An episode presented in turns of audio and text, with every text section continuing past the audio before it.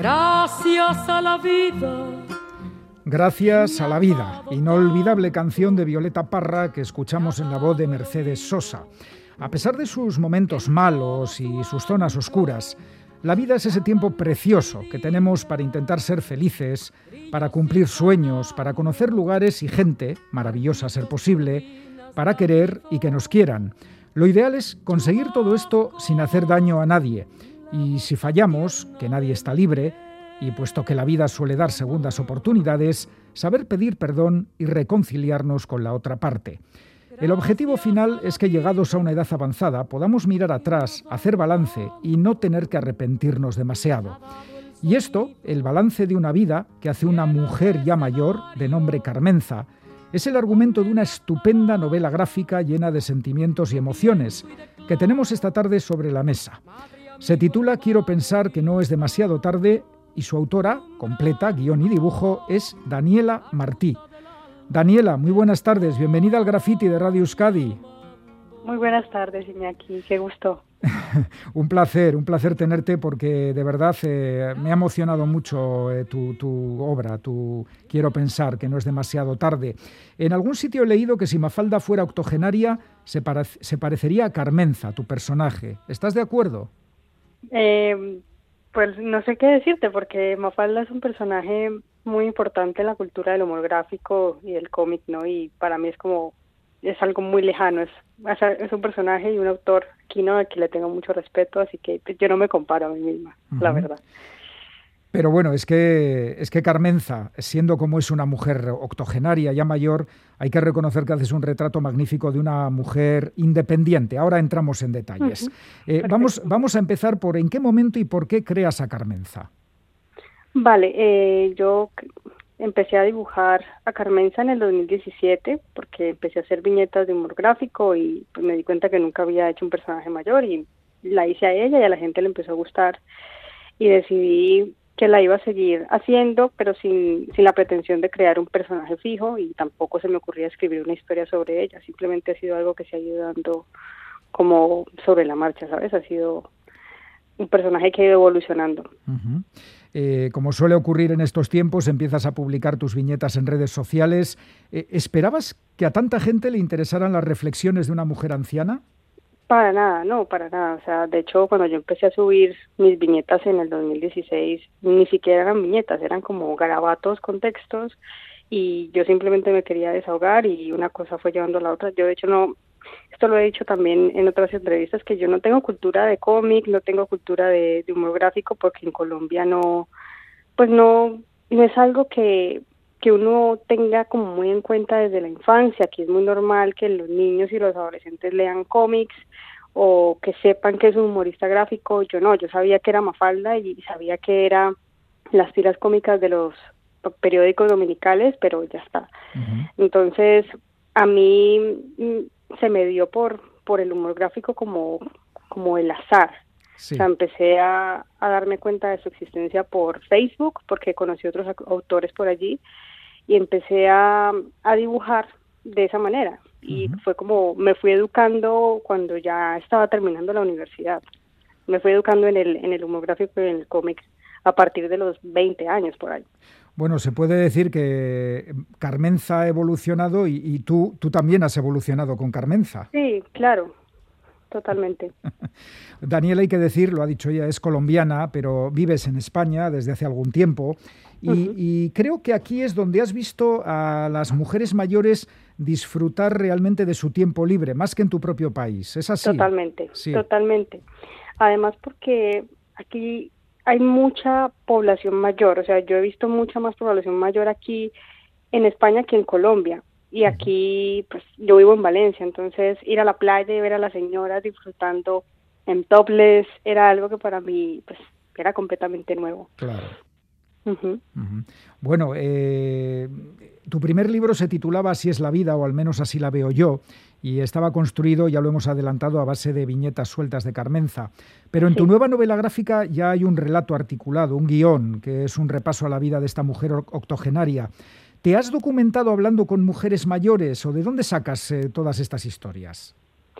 No, mira que no, no hablé con ninguna mujer mayor para hacer esta historia, ni siquiera con mis abuelas.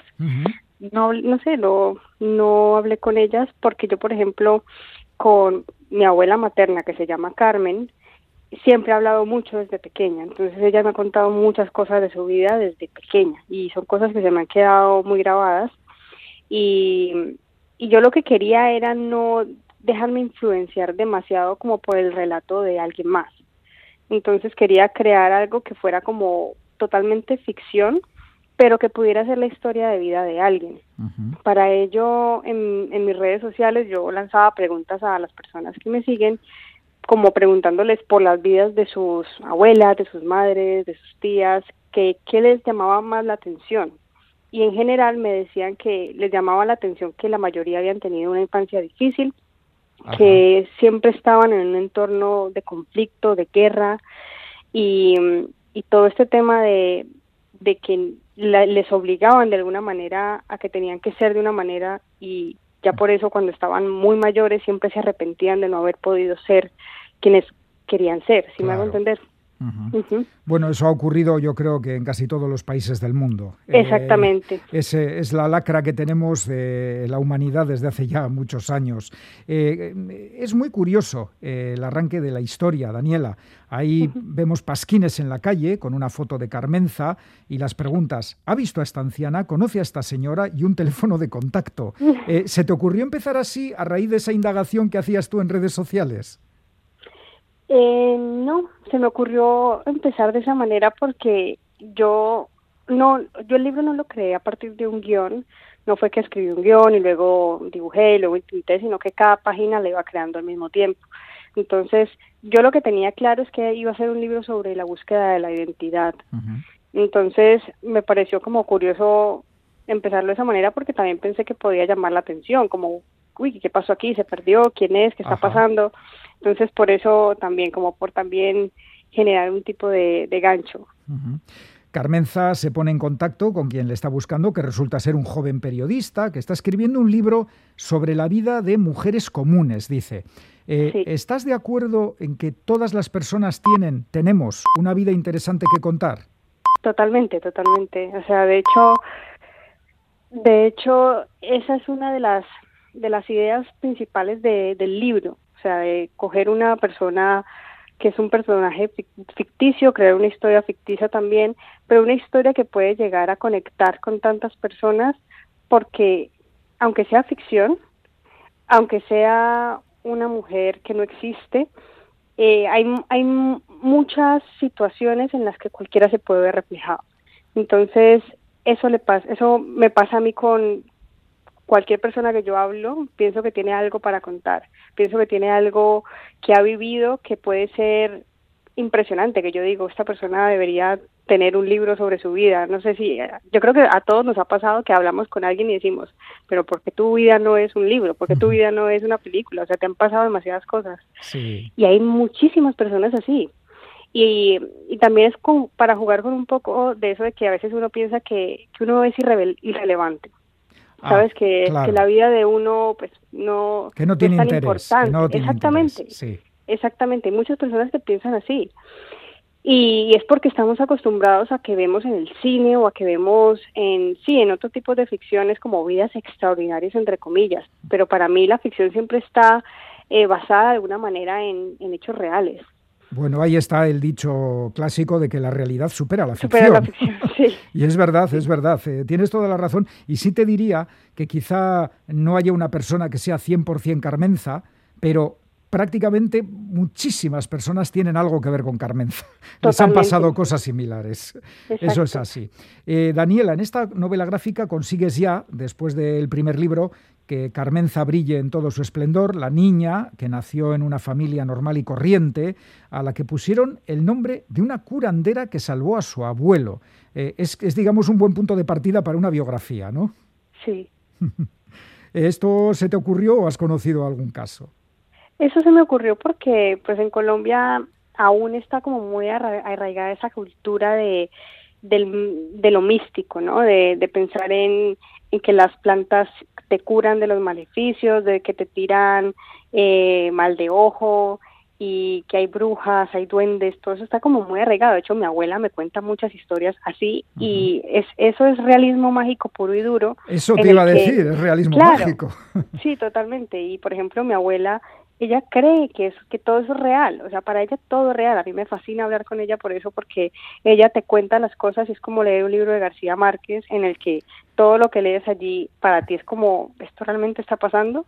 pero hablando con una persona. Ahí me, estás, me estás tocando el corazón, que García Márquez es mi autor favorito. Ay, por favor. Qué pues maravilla. y, y, y, por eso decidí empezar así también, porque quería, o sea, yo no quería hablar de un lugar en concreto. Yo no quería decir Carmenza nació en España, Carmenza nació en Colombia o en es, México. Es verdad, ahí consigues dejarlo en una especie de, bueno, pues que no. Carmenza ha nacido y ha vivido. ¿Dónde? Pues, es, pues exactamente, ha nacido y ha vivido. ¿Dónde? No sé. Es lo menos importante. Es lo menos, eh, exactamente. Y por ejemplo, también hablo del aspecto de del vivir en medio de una guerra, ¿no? Y es que siempre estamos en medio de una guerra. O sea, podemos que aquí, puede ser que aquí en España no estemos en guerra, pero por ejemplo en Colombia hay conflicto armado. Hay una guerra siempre en una parte. Entonces, eso era también lo que quería reflejar, que, que no importa de dónde, de dónde leas el libro, vas a pensar en una guerra que te afecte a ti. Por ejemplo, la gente que lea el libro aquí va a pensar en la, en la guerra civil seguramente. Claro, claro. Entonces, pues eso. Es así, es así. Oye, que Daniela, Carmela recuerda una infancia en la que los roles estaban bien definidos. El hombre trabajaba fuera, la mujer ama de casa, las hijas ayudaban en las tareas y rezaban. Y recordando, recordando, Carmenza lo que lamenta es no haber conocido bien a su madre. Eso, eso duele mucho y eso es un signo de, aquella incomunicación de, que había en las familias donde, bueno, eh, la vida iba, venía y, y muchas cosas se silenciaban. Exactamente. Eh, ¿Tú has tenido alguna experiencia así? No, yo afortunadamente. Afortunadamente. No, pues no yo, yo he tenido una vida genial porque mis papás siempre se han comunicado conmigo, siempre han estado muy presentes, pero por ejemplo, mis padres no han tenido eso con sus padres. Ajá. Que ellos sí. Ellos, ellos sí, ellos sí conocen eso, ¿no? Exactamente, ellos sí conocen eso. Y, si conocen eso mis padres, mis abuelas también, mucho más. Claro, a medida que retrocedes, más intenso todavía. Exactamente, más lejano todo. Sí, y Carmenza recuerda que cuando murió su padre, ella, su hermana Ana María y su madre tuvieron que ir a vivir a casa de su tía, que era una mujer maltratada por su marido, y eso del maltrato, pues en aquella época estaba asumido y nunca denunciado. Y eso, eso a Carmenza le duele al mirar atrás, claro. Claro, eso es algo que le impacta mucho, o sea, es como, no puede vivir así, ella no puede concebir la vida así como, como mm, ¿cómo se dice? Ay, se me olvidó la palabra. Cuando, como asumen las cosas como que las das por hecho, como... Sí, sí. Sí. Que, es el destino, que el destino, que tiene que ser así. sí. Exacto, te conformas. Eso, esa, es la palabra. Ella no, no quiere conformarse con, ese, con esa vida. Carmenza, en este recordar el pasado, se acuerda de su primera regla, de que a los 13 años tiene que ir a limpiar casas para ayudar a la economía familiar. Son momentos traumáticos, pero claro, Carmenza los contempla con la serenidad de la vejez, ¿verdad? Sí, yo, yo lo que quiero también hacer con el libro es no hablar desde, desde el victimismo, sino desde la persona que recuerda todo lo que ha pasado y cómo se ha sentido. Sí, ella es una, una, narradora esencialmente. Claro, sí. exactamente. Y nosotros tenemos que pues opinar o crearnos una opinión. Exactamente, además que lo, lo que yo tenía como intención también era no solamente decir, ah, pasó esto, sino me sentí así cuando pasó esto. Pensé esto cuando pasó esto. Muy bien. Eh, mm. hay, hay, muchas reflexiones de Carmenza que nos gustaría mencionar, pero es que no nos da tiempo. Pero yo me he quedado con alguna frase. Quiero estudiar y quiero conocerme mejor a mí misma antes de pensar en compartir mi vida con alguien más. O la libertad es algo tan simple como querer irse y poder hacerlo. No sé, eso se le llamaría hoy empoderamiento o algo así, ¿no? Eh, a mí a mí es que esa palabra empoderamiento no te gusta. No, porque es como alguien que no tiene poder y se lo das. Ajá. ¿Sabes? Bueno. Y ella simplemente lo descubre, descubre que lo tiene, que siempre lo ha tenido. Ajá ese es un gran, también es un gran momento eh, en el que una persona en ese contexto, en el contexto de hace 30, 40, 50 años, eh, la mujer estaba muy limitada. O sea, eh, hoy en día, hoy en día hablamos en este programa muchas veces de el techo de cristal, de los problemas para, para subir profesionalmente de la mujer. Imaginémonos hace cuatro décadas, tenía que ser tremendo. Exactamente. Bueno, emociona ver cómo Carmenza, a pesar de todo, ella trabajaba, estudiaba, hasta conseguir ser profesora, sola y a contracorriente. Eh, vamos, que, ella tiene que mirar hacia atrás y, estar orgullosa ¿no? de lo que ha conseguido.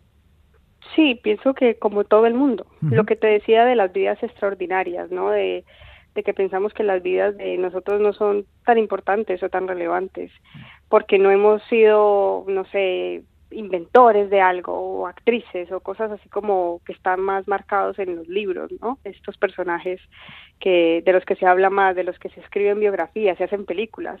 Carmen ha decidido ser profesora, una profesora como cualquier profesora. Sí. Y ella misma dice, no he tenido una vida extraordinaria, simplemente he tenido una vida y por eso es que hay que dejar de mirar las vidas de otras personas y enfocarse en vivir uno, ¿no?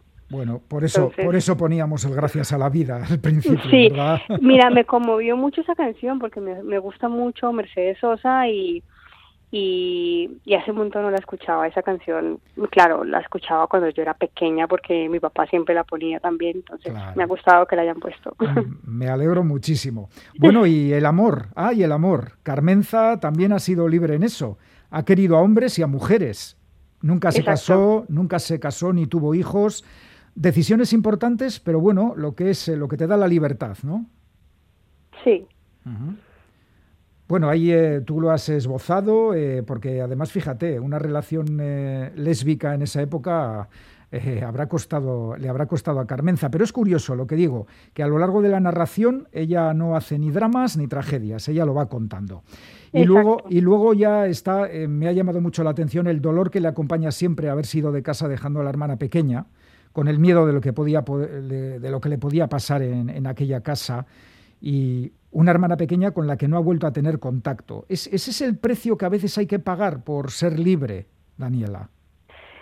Eso es, sí, yo creo que muchas personas tuvieron que hacer eso para, para poder ser ellos mismos, ¿no? Para poder vivir. Hay muchas personas que, que simplemente siguen allí y están en un lugar en el que no se sienten a gusto, con personas que, que no se sienten a gusto, pero viven allí hasta que llega un momento en el que les llega de, de repente la vejez y, y dicen, yo por qué no me fui, yo por qué no hice otra cosa con mi vida, ¿no? Y, y eso yo sé que le ha pasado a muchas personas, o sea, por ejemplo, una de mis abuelas se escapó de su casa cuando tenía 17, se fue.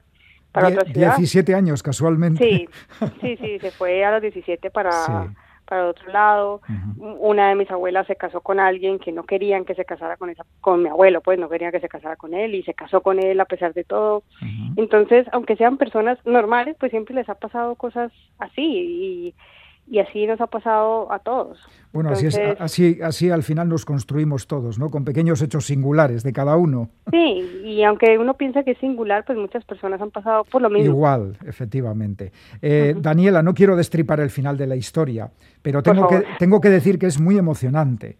Y, que el, y, que el, periodista que está entrevistando a Carmenza tiene un papel muy destacado. Yo ahí te tengo que dar la enhorabuena porque me conseguiste sorprender. es, sorpresa. La idea. Te lo has trabajado ese final, ¿eh? no, la verdad que no. Fue también un final sorpresa para mí, porque como te digo, yo iba haciendo página por página y no sabía cómo iba a terminar. Bueno, me, Cuando fui llegando al final. Dijiste, va a ser de esta manera, ¿no? Sí. Ajá tal cual. Oye, ¿y Carmenza ha terminado? ¿Ha terminado? ¿Te refieres a que no voy a hacer nada más? Eso, eso quiero saber, si ya, si no va a haber más Carmenza. A ver, yo sigo haciendo lo que hacía antes, un gráfico con ella. Las viñetas de... Sí, a mí me hacía, me hacía ilusión hacer un libro sobre ella porque pues, a la gente le llamaba la atención que yo teniendo cuántos años, cuando empecé a ser 23 años, empecé a ser un personaje tan, tan mayor, que de dónde salía, que por qué era así, entonces como tenía todas esas preguntas de las personas y por eso me decidí hacer una historia sobre su vida. Pero ahora, o sea, de momento seguiría siendo humor gráfico con ella. Sí, eh, ¿y alguna novela gráfica estás pensando en hacer? ¿Nueva? Sí, sí, pero sin Carmenza. Vale. Con otros personajes. Ajá. Muy bien. Pues eh, absolutamente recomendable esta novela gráfica titulada Quiero pensar que no es demasiado tarde, publicada por Bruguera y escrita y dibujada por Daniela Martí. Daniela, Ha sido un placer. Muchísimas gracias por habernos acompañado esta tarde en Graffiti. Y, y enhorabuena por tu trabajo. Muchas gracias. Estaremos atentos a lo que hagas, ¿vale? Vale, pues muchas gracias. Adiós. Adiós, Daniela.